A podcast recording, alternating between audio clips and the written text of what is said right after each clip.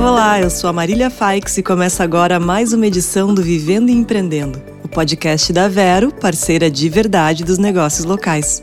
Você pode contar com a gente sempre e quando precisar. Demitir um colaborador não é fácil, mas é um processo natural de qualquer empresa. Mas o desligamento exige empatia e respeito, sabendo que do outro lado está um indivíduo como cada um de nós. E como fazer para que esse processo aconteça de forma correta? Vamos entender sobre este assunto com a Rosana Marques, que é diretora da Croma Consultoria, especializada em recursos humanos. Seja bem-vinda, Rosana. Que bom te ter aqui com a gente no Vivendo e Empreendendo. Obrigada pelo convite, Marília. É um prazer estar aqui com vocês. E um olá aí para todo mundo que está escutando a gente. A gente que agradece. Rosana, vamos começar pelo essencial. O que, que, diz a lei sobre o processo de demissão e que ritos precisam ser respeitados quando isso acontece?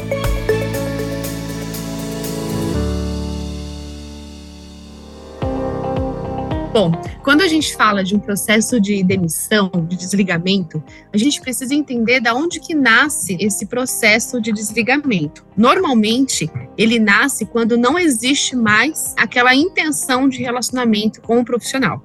E isso pode partir tanto do profissional para com a empresa ou da empresa para com o profissional. É muito importante que esse processo de desligamento ele seja muito claro, transparente, para que não seja efeito surpresa que a gente fala, né? É um processo que, quando ele de fato está para acontecer, é necessário que as partes já estejam muito entendidas que aquilo de fato vai acontecer, é necessário. É muito ruim pegar um profissional ali de surpresa para um processo de desligamento, né?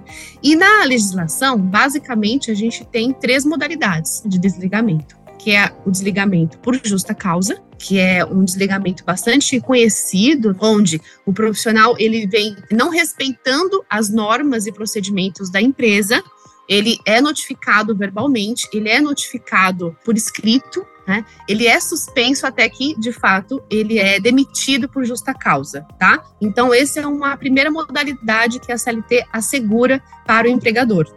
A segunda modalidade é a demissão espontânea, né? Ou seja, o profissional ele encontrou uma nova oportunidade no mercado, ou ele mudou ali os seus projetos, seus planos, então ele pede demissão daquela empresa, daquela organização.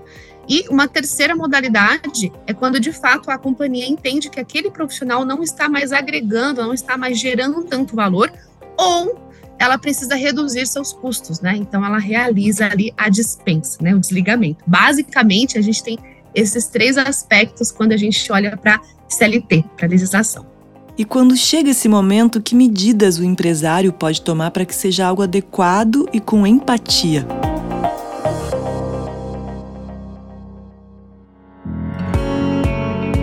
Dúvida, assim, geral de todo mundo, né? Como que a gente consegue fazer de um momento doloroso um momento ali um pouco mais, diria, confortável. Então, é, é, muito importante que os líderes, empreendedores, entendam a sua responsabilidade, né? O seu papel, que é tão importante nesse momento, tá?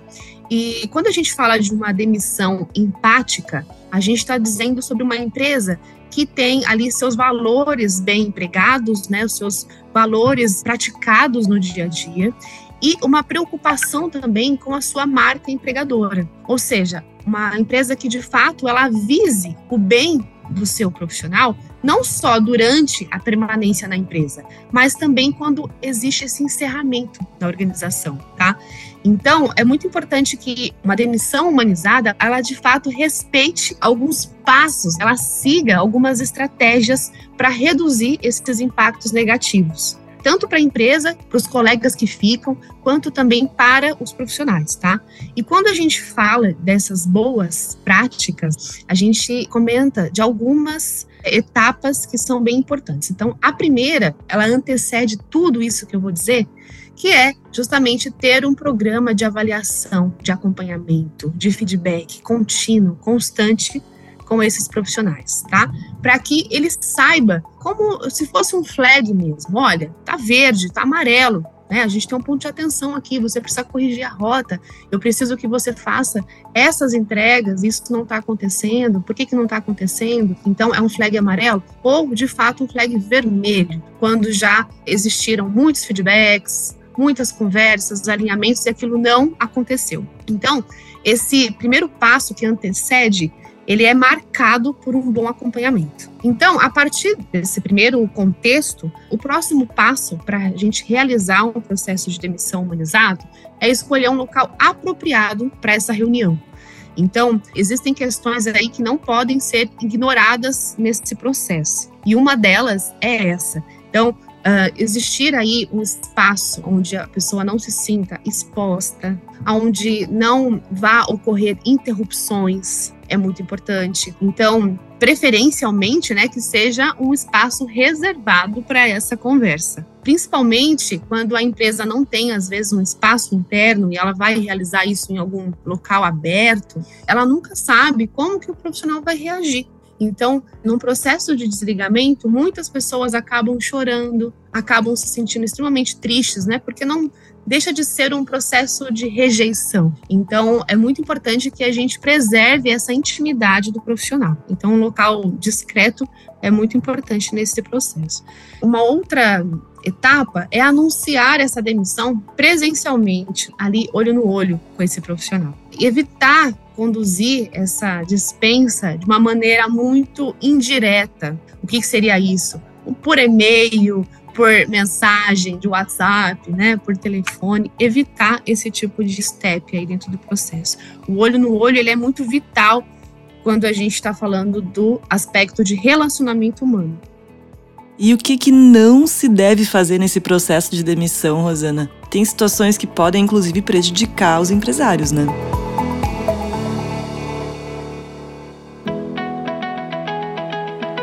Sim, existem situações que podem prejudicar tanto a marca empregadora desse empresário, quanto também prejudicar a sua reputação interna. Então, quando o empresário, quando o empreendedor, o líder, ele não se preocupa com esses aspectos que a gente vai bem mencionar aqui nesse podcast, ele pode sim ter interferências muito negativas no seu clima, na sua reputação, tá? Na sua marca empregadora. E quais são esses cuidados que o empreendedor precisa ter?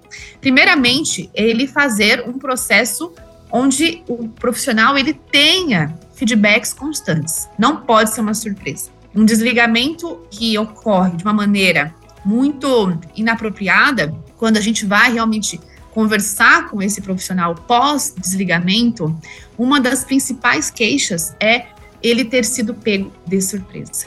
Então é muito importante que o profissional ele saiba como está sendo o desempenho dele, como está sendo o desempenho da empresa, quais são os números, os resultados dessa organização, para que não seja pego aí de calça curta, que a gente costuma brincar. A segunda preocupação é buscar um local reservado. Então, evitar ambientes abertos, evitar ambientes onde você vai ter muitas interrupções, onde você não vai conseguir ter ali uma intimidade preservada com esse profissional. Então, tomar esse cuidado faz toda a diferença também e demonstra muito respeito e empatia.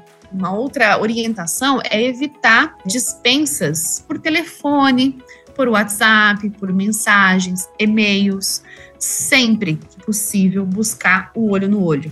O olho no olho ele é vital para que a gente consiga de fato demonstrar todas as nossas emoções, né? Demonstrar empatia, respeito, consideração por esse profissional. Então, além dessas orientações todas, eu acho que o empreendedor ele precisa tomar muito cuidado na hora de fazer essa comunicação, é evitar entrar num aspecto muito prolixo, subjetivo e emocional. Então, no bottom line, que eu quero dizer com isso?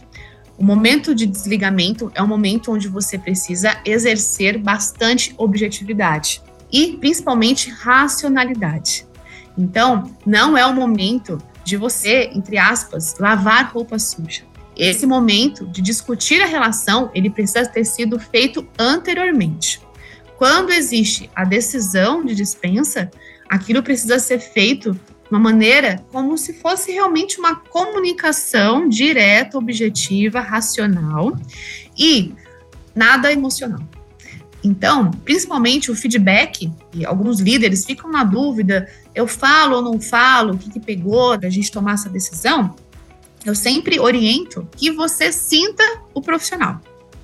Quando o profissional não está aberto a feedback, você não deve exercer um feedback. Quando o profissional recebe a informação da dispensa e ele se mantém ali de uma forma equilibrada, ele se mantém aberto a receber o que aconteceu, a entender de fato o que pegou, e você entende que você tem condições de colocar os pontos, falar o que de fato faltou nas entregas diárias e tal, isso pode ser dito, isso pode ser dito, inclusive ajuda muito no processo de recolocação, né? Ajuda para que esse profissional não cometa aí os mesmos erros, não tenha os mesmos percalços na outra organização que ele vai iniciar. E chegou a hora da Dica Vero. Você que empreende já sabe, atendimento é sempre importante. Por isso, o cliente Vero tem atendimento humanizado e vários canais para entrar em contato. Você pode contatar a Vero por telefone, chat ou WhatsApp. E se quiser uma atenção especial e atendimento presencial, você pode ser atendido pessoalmente nas agências da Rede Banrisul. Gostou? Então seja Vero você também.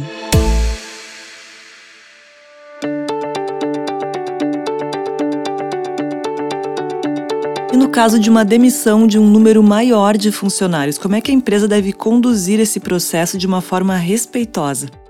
Quando a gente tem um processo de demissão em massa, que a gente fala, o cuidado ele tem que ser dobrado. E a demissão coletiva, né, a demissão em massa, ela tem um impacto muito maior com relação à marca empregadora, com relação principalmente a quem fica no barco, a quem fica na empresa. E muitas associações, elas ocorrem de forma que as pessoas, tanto o mercado, quanto os profissionais internamente na empresa, quanto os parceiros, fornecedores, eles entendem que está ocorrendo ali uma crise financeira naquela organização. Então, esse é o principal motivo de uma redução ali em massa. Então, é muito importante que é, essas empresas que vão realizar esse processo de desligamento em massa, elas se preocupem com essa jornada do profissional. E, principalmente, tentem, de uma certa forma, proporcionar um processo que lá fora quando a gente fala fora do Brasil, é muito forte, que é o processo de outplacement. Então, além de todos os direitos legais, trabalhistas que esse profissional ele tem aqui no Brasil, Algumas empresas que se preocupam muito com esse processo, elas acabam oferecendo uma consultoria de recolocação profissional, orientação, dicas de como fazer currículo, dicas de como se portar num processo de entrevista, como gerir as finanças da família. Essas empresas, elas encaminham cartas de referência para esses profissionais que estão sendo demitidos. Ela faz recomendações dessa lista de profissionais para empresas concorrentes. Então, existe uma série de práticas que, no fundo, demonstram respeito e consideração, empatia por esse profissional que não vai mais fazer parte daquela organização, por qualquer que seja o motivo.